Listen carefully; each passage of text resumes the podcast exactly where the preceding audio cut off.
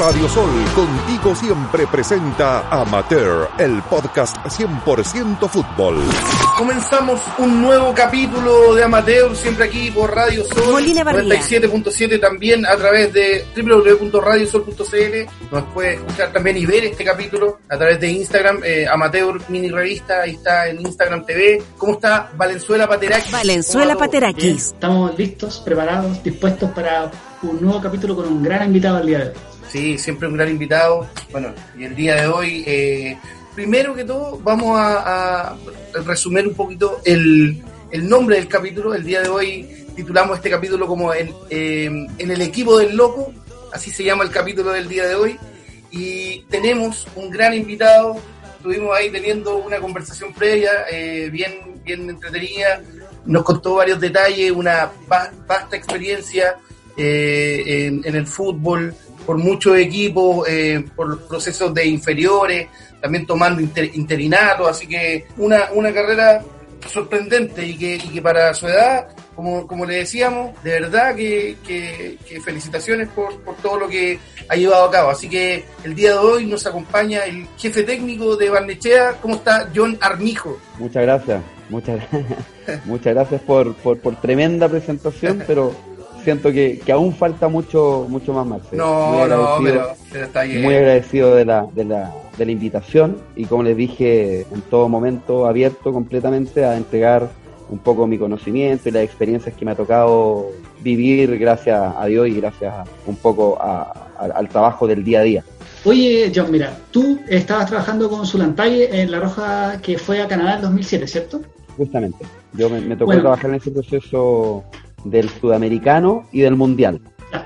Y bueno, Zulantay eh, renuncia, ¿cierto? La Roja Adulta venía en un proceso complejo, digamos, eh, luego de- del fracaso de la clasificatoria alemana de 2006, y llega Marcelo Bielsa. Y un poco, bueno, ¿qué es lo que pasa en ese, en ese lapso de meses entre que Zulantay renuncia, llega Marcelo Bielsa? Tú en un momento quedaste colgando, dijiste, bueno, llega el técnico nuevo, Bielsa venía trabajando hace, qué sé yo, 15 años con Bonini, dijiste, bueno, hasta aquí llegué, me van a sacar para el lado, además eras muy joven tú, en ese entonces.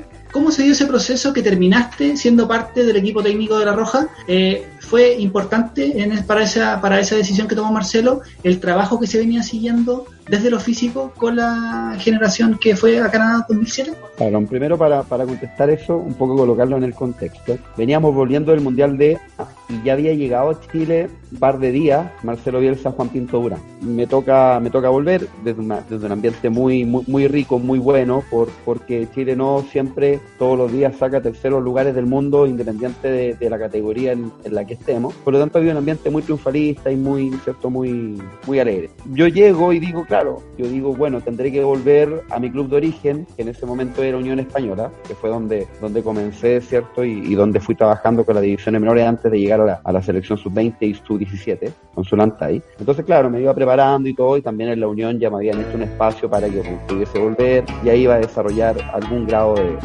no se sabe un poco lo que hubiese pasado. El tema es que llego a Juan Pinto Durán a buscar mis cosas y estaba eh, el profe Luis Bonini esperando eh, a toda la gente que, que llegaba. Y ahí saludando y todo el cuento, claro, a mí me, me, me saluda y, y rápidamente me va a presentar con, con Marcelo Bielsa. Ya desde la selección un grado de, de- un grado de interés eh, por el tema de la selección, que eran jugadores que a la postre se transformaron en la proyección completa de la selección adulta, y también en el desarrollo, como tú bien dijiste, físico de esta selección. Por lo tanto, me dan la oportunidad de trabajar con ellos cumpliendo varios roles, ¿vale? Entonces, primero me, me someten a una prueba para, para seguir Ah. Analizar tácticamente a rivales, ver cierto Eh, a nivel nacional. Me acuerdo que me tocó ver a la U, a, Marcelo Sala, cómo estaba desde el punto de vista físico, entregué algunos informes, cierto, seguí a algunos jugadores, me enseñaron a editar, me enseñaron a hacer los análisis que ellos traían desde, desde Argentina. De hecho, Marcelo llegó varias personas que,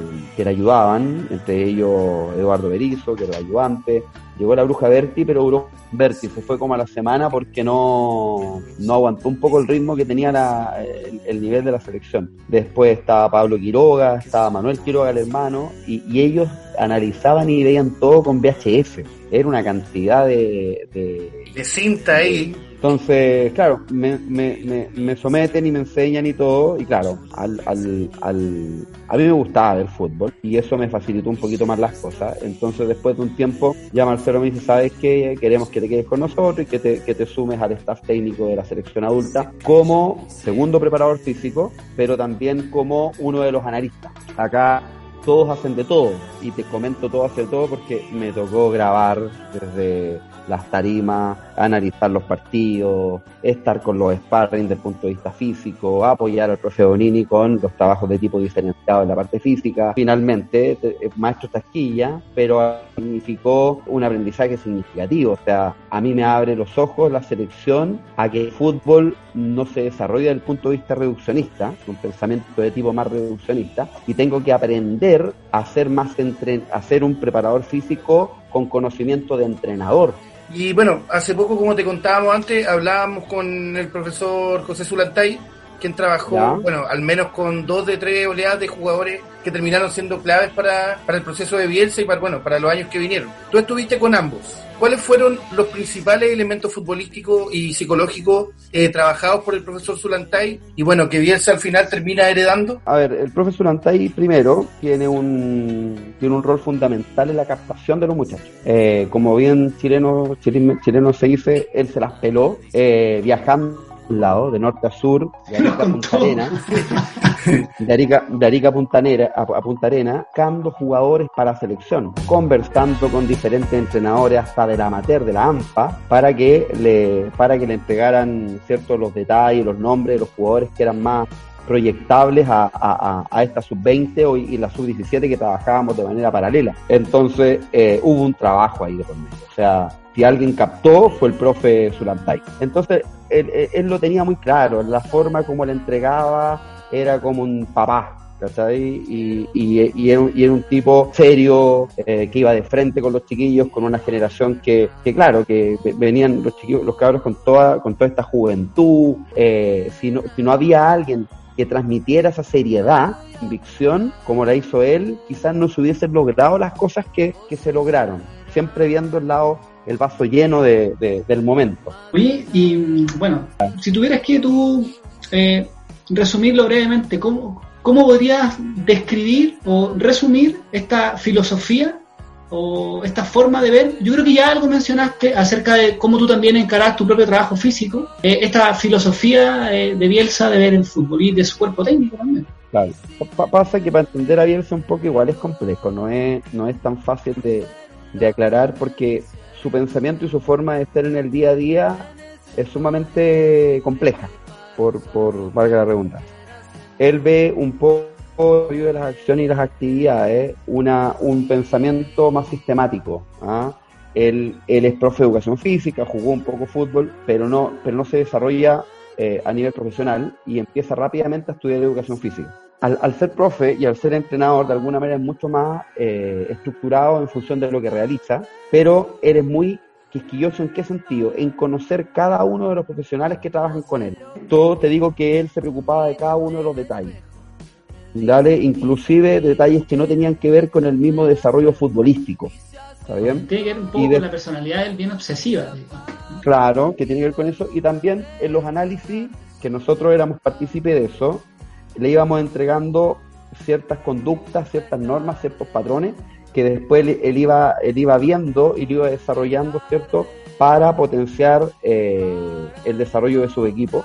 Iba tratando de corregir los errores en, en, en, el caso de los jugadores que él llamaba a la selección y que, ¿cierto? Él rápidamente pedía algún, algún informe, algún análisis, algún compacto que le ayudara a, a poder mostrarle a este jugador y poder corregirlo. Entonces, había, un, había una constante eh, planificación de todos los días, independiente que estuvieran o no los seleccionados en, Pinto Durán, se partía desde mucho antes y había una pega prácticamente de oficina con todo lo que había que hacer.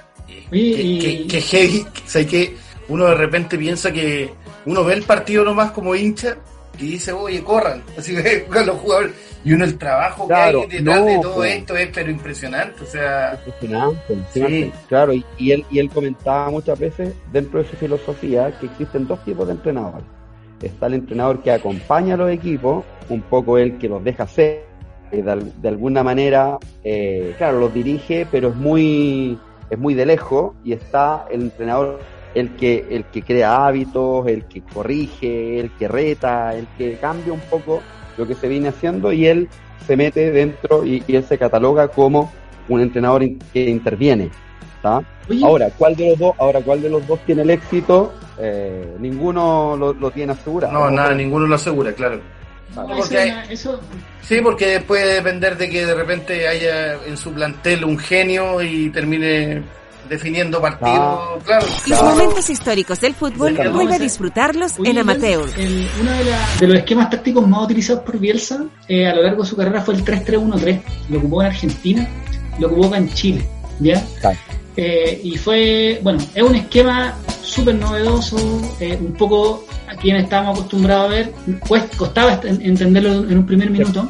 Eh, entonces, quiero que, nos comente un poco, bueno, cuáles son las fortalezas que, o las virtudes, más bien, que Bielsa veía en este, en este esquema y a la vez qué demandaba físicamente para un jugador tener que desplegar ese, ese planteo táctico.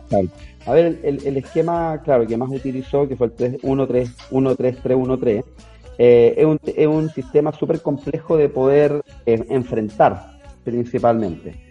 Porque habitualmente nosotros como entrenadores siempre estamos preocupados del centro del campo y Marcelo se preocupa más de las bandas, ¿está bien?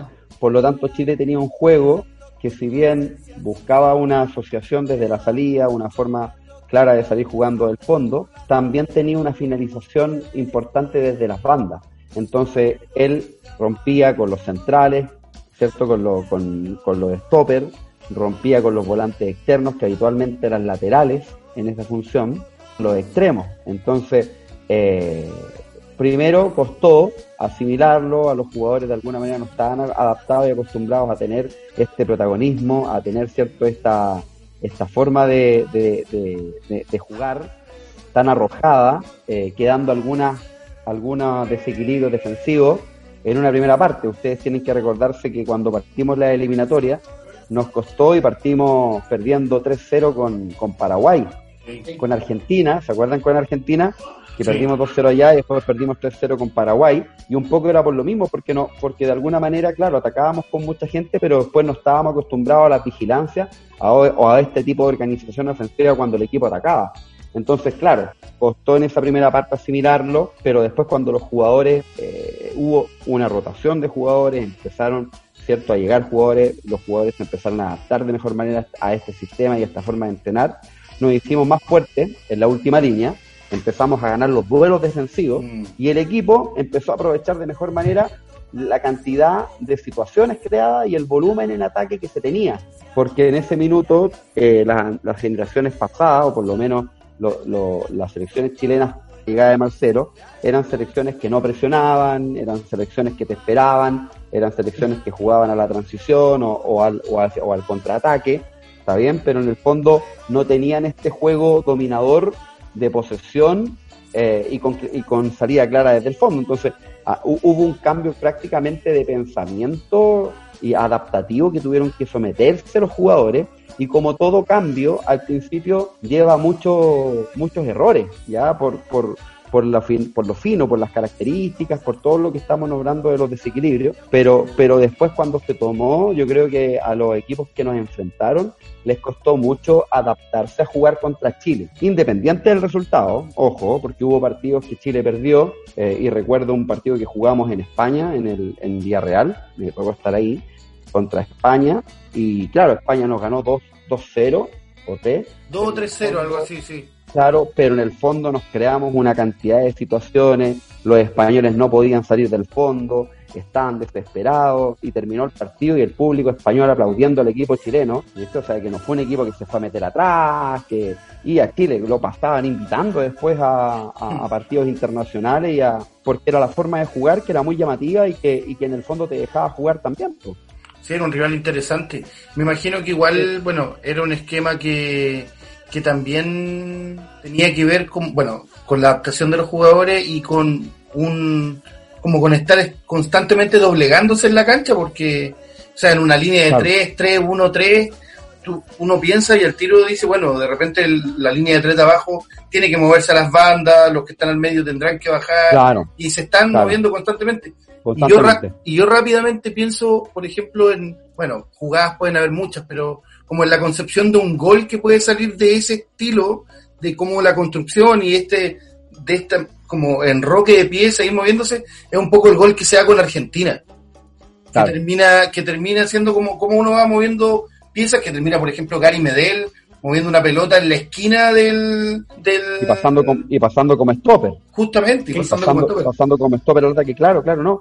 Eh, eh, generalmente en ese tipo de, de, juego, él buscaba mucho los intercambios de posiciones, ¿viste? Para confundir al equipo rival y para sobre todo este, este tipo de defensas que se enfrentaban, pasar la segunda y la tercera línea de ataque. Bueno, y a pesar de eso, y esta es una pregunta que, que como te contábamos, le hicimos a, a Waldo Ponce, no, no se la quiso jugar, no sé, no, no fue capaz de responder un poco. Como, pero, que, como que dijo algo como así, ah, yo, tampoco, yo tampoco entiendo por qué, pero ahí nomás quedó.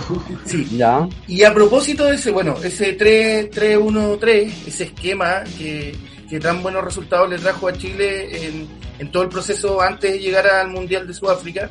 Y bueno, llega el Mundial y prácticamente Chile en el Mundial juega todos sus partidos con línea de cuatro algo que como que es muy inesperado para todos, siendo que como venía jugando Chile con línea de tres y todo.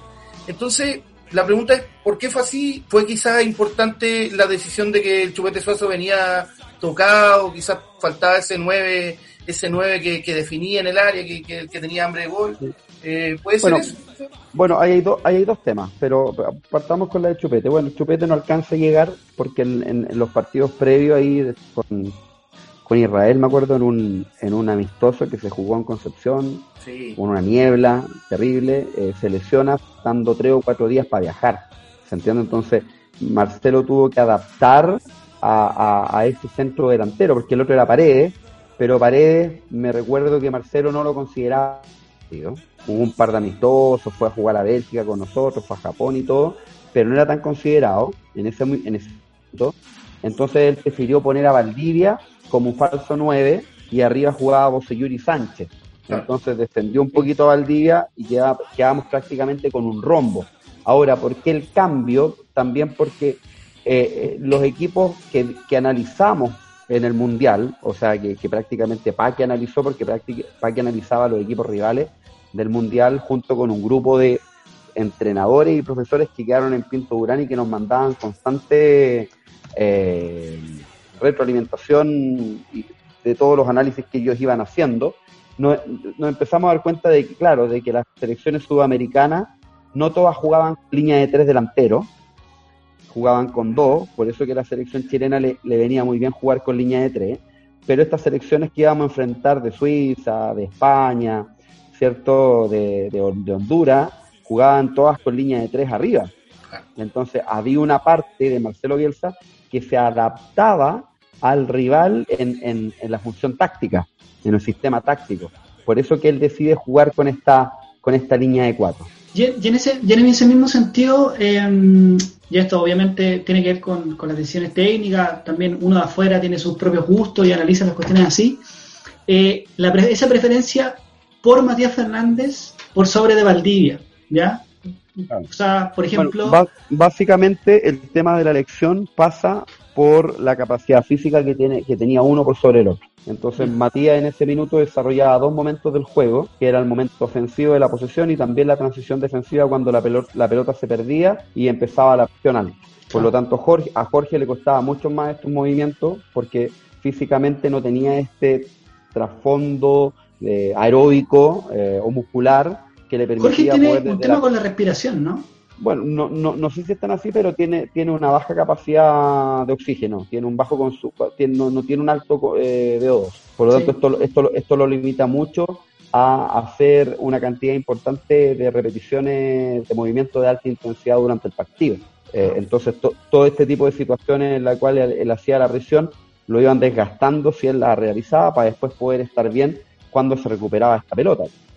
Bueno, y aquí una, una, cosita más polémica. Arturo, Arturo Vidal no recuerda con mucha estima al profesor Bielsa. De hecho, eh, hace poco, esto según Patricio Nazario Yáñez, comentaba que esto era porque, eh, bueno, Bielsa lo margina después de que eh, Arturo Vidal prefiere tomarse vacaciones en vez de ir a, al torneo Esperanzas de Tulón. Entonces, eh, uno, uno, hay varias cosas. Sí, bueno, uno desde afuera especula que puede ser por eso, o también porque lo paseó por distintas posiciones, de lateral, de central, de volante. Entonces, a veces, bueno, eh, incluso lo, también lo relevó al banco.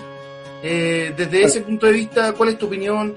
¿Bielsa quizá abusó de las características de Vidal en ponerlo en muchas posiciones o, o definitivamente a, Vidal le faltó madurez para entender la importancia técnica que quizás tenía en esas decisiones de, Marcelo? Bueno, primero hay que, hay que comentar que Arturo venía jugando en varias posiciones en Colo Colo el 2006 y también en varias posiciones en la selección sub-20.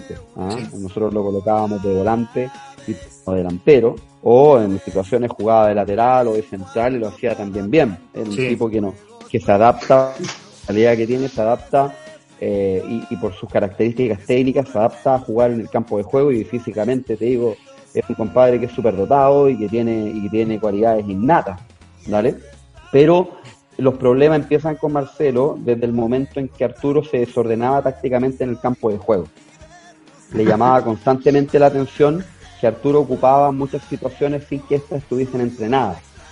¿Se entiende? Por lo tanto, tácticamente no era un jugador muy disciplinado desde lo táctico. ¿Está bien? Eh, y, ahí parte un poco porque bien Marcelo es muy, era muy estructurado en este tipo de situaciones, sobre todo desde el punto de vista táctico, el, como dije antes, de posición, de no dejar votar la última línea, y a veces Arturo sí la dejaba votar. Y en esto, y en esto se complicaba todo cuando perdía el balón. ¿Está bien? Entonces, ahí eh, va perdiendo, a pesar, a pesar de la capacidad que tiene, va perdiendo un poco la confianza táctica en la dirección. Bueno, y después se suman algunos elementos que, claro, Arturo este, no quiso ir esa vez al torneo de Turón, priorizó otro tipo de cosas, unas malas declaraciones por ahí en el, en el hipódromo que le pasaron la cuenta, no anduvo muy bien con los jugadores en la interna. Sí, se fue, a meter, se fue a meter una fiesta también en una discoteca, me acuerdo, entre medio Mira, mira, mm. tuvo un montón de, no me acuerdo en este minuto, pero hubo un montón de cuestiones. Entonces, eh, cuando tampoco está la confianza desde el, desde el campo de juego, porque Arturo en ese minuto no era el Arturo que es hoy día, era un Arturo en formación, era un compadre, ¿cierto?, más joven que te mandaban está viendo. ¿Quién no se mandó una cagada siendo joven? Pero sobre todo ellos que ya se empezaban a, exponer un poquito más y, claro, y sus compañeros también de alguna manera había que, había que andarlos cuidando. Imagínate que veníamos del proceso de Canadá, que no había terminado muy bien, que venía con este tema cierto de la pelea con los, con los argentinos y con la policía, con la policía misma. Entonces era un grupo, era un grupo complejo desde el tratar, también desde su desde, la energía y, de, y, de, y, de, y desde las ganas que tenían. Eran, el ímpetu, el ímpetu. Claro, claro, todo eso pasaba. La, todo eso pasaba a la cuenta, pasaba a la cuenta, claro, y, en ese minuto no, no estaba también la claridad, no estaba quizás la madurez que sí hoy día. Entonces hay, hay muchas cosas que se conjugan. Súper. Oye, em, John, eh, bueno, obviamente el Marcelo, el proceso es exitoso, lamentablemente nos toca esta jugada desafortunada con España, nos toca con Brasil. Síguenos en Instagram, arroba amateur mini revista. Revisa eh, nuestras ediciones y entérate de los mejores momentos del deporte rey.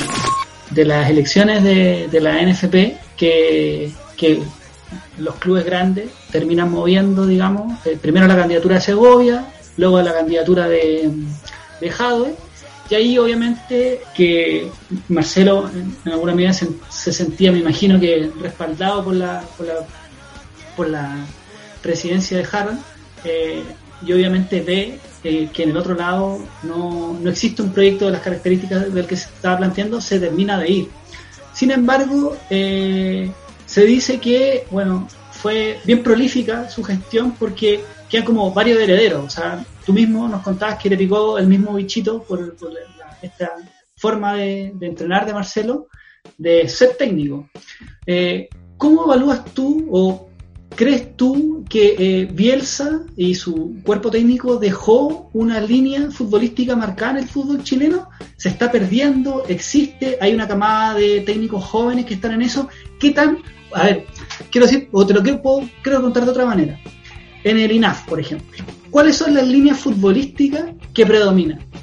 Y, si, y si eh, la línea de Marcelo Bielsa es importante, por ejemplo, en las líneas futbolísticas que se desarrollan actualmente en, las docencias de los próximos técnicos. Eh, es, buena la pregunta, es compleja, sí, no es, no es fácil de, responder porque tiene mucha, muchos temas. A ver, partamos por, partamos por INAF. Eh, bueno, INAF de alguna manera no, no te orienta específicamente a irte tú por una forma de jugar si te entrega, si te entrega la, la, forma, la estructura metodológica para que tú elijas cuál es la mejor forma, cómo plantear tu desarrollo y cómo de alguna manera quedarte tranquilo desde el punto de vista metodológico y, y, del profesorado para poder desempeñarte y entregar este conocimiento de la mejor manera posible. Pero no te dice tienes que jugar eh, con volumen, con volumen. No, no, no. Te enseña desde tu visión, desde tu modelo, de tus ideas pretendidas a operacionalizar después esto al campo de juego y te entrega las herramientas para poder hacerlo. Vale un poco para aclarar eh, las líneas que tiene INAF. Y después sí yo creo que Marcelo cambia un paradigma dentro de lo que es cierto el pensamiento eh, previo de los entrenadores a la disposición táctica con sus equipos. Los entrenadores al ver a ver a la selección chilena se dan cuenta de que 11 jugadores independientes de, de sus características puede desempeñar un, un, elemento del punto de vista ofensivo y puede hacerle daño al rival en campo real. Entonces eh, eh, empiezan a aparecer estructuras tácticas que tienen que ver con los principios o los malos principios de la presión, de la presión alta, de la circulación, del volumen de ataque, de la transición rápida, de las transiciones de, de, de, forma rápida.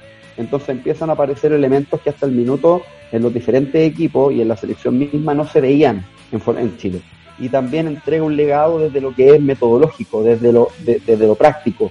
Entrega una, una obsesión metodológica, entre paréntesis, en donde cierto los entrenadores se empiezan a preocupar un poquito más después de llevar a cabo estos elementos previos y tratar de desarrollarlos después dentro de la cancha, preocupándose hasta de las características más eh, eh, disímiles o, que no tengan importancia, empieza todo a operacionalizar de alguna manera. Entonces, no solamente los jugadores eh, rompen este cascarón desde de, lo defensivo a lo ofensivo, sino que también los cuerpos técnicos y los entrenadores empiezan a cambiar su chip y empiezan a tomar esta herencia que él dejó como parte de su experiencia y después llevarlo a cabo en cada uno de los equipos que se, que se desempeñaron.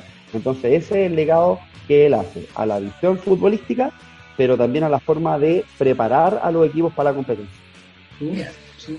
Bueno, oye, agradecido totalmente, eh, John Armijo, el día de hoy, eh, de acompañarnos en este nuevo capítulo de Amateur, el capítulo que titulamos En el equipo del loco, hablando de todos estos detalles de, de, de Marcelo Bielsa, de su paso por Chile, de su trabajo eh, más bien eh, obsesivo quizá, eh, pero bueno, como decías tú, estaba como en, todos en todas las líneas.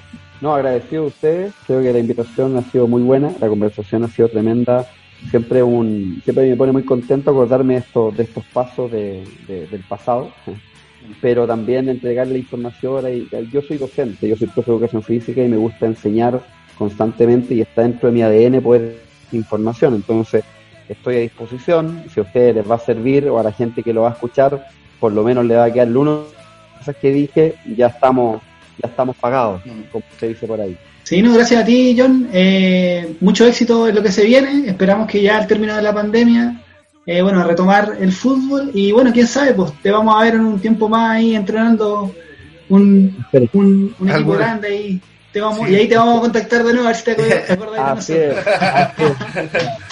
feliz, feliz. Ahí esperemos que, que el de arriba escuche sus plegarias.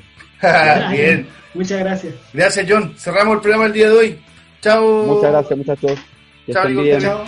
Pitazo final. El fútbol se vive y se recuerda en Amateur. Todos los lunes a las 19.30 horas por Radio Sol. Contigo siempre. Las opiniones vertidas en este espacio son de responsabilidad de quienes las emiten y no representan necesariamente el pensamiento de Radio Sol ni de la Universidad Católica del Norte.